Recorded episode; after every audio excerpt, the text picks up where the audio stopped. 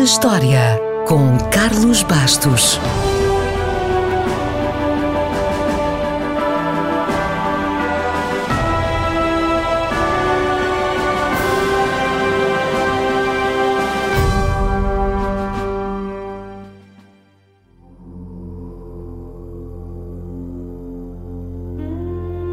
A 17 de dezembro de 1790, a Pedra do Sol, a pedra do calendário asteca, foi descoberta na cidade do México. A pedra tinha sido enterrada numa das principais praças depois dos conquistadores espanhóis terem entrado na cidade 200 anos antes. Apesar da importância do achado, o calendário asteca não é, nem de longe nem de perto, tão famoso como o seu primo, o calendário maia. O tal que dizia que o mundo ia terminar a 21 de dezembro de 2012 Lembra-se?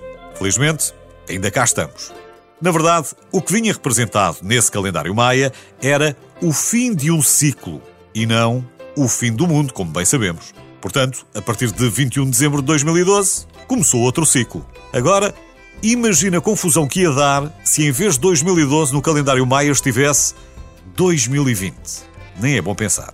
Hoje, todos sabemos que quando os europeus chegaram ao Novo Mundo, essas terras eram habitadas. E eram habitadas por sociedades complexas. Sociedades com grandes conhecimentos de arquitetura, astronomia e de matemática. As três civilizações mais importantes eram a Maia, a Azteca e a Inca.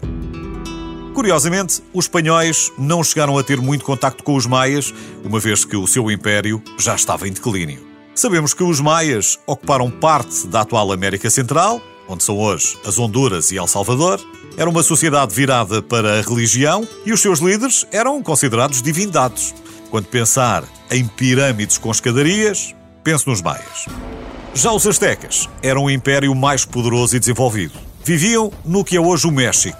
Tinham um imperador e foram eles que inventaram o chocolate. Só que o deles não levava açúcar e não fez tanto sucesso como viria a fazer o chocolate na Europa mais tarde. Para azar deles, também produziam ornamentos de ouro e prata com facilidade, embora não lhes dessem o mesmo valor que os espanhóis davam, por exemplo. Finalmente, os Incas. Os Incas que estavam organizados em quatro reinos que se estendiam por quase toda a costa oeste da América do Sul, mas todos os reis obedeciam a um imperador. Os Incas tinham um imposto que o povo pagava sob a forma de trabalho ao Estado. Os espanhóis gostaram muito e incorporaram-no no processo de colonização quando andaram por lá.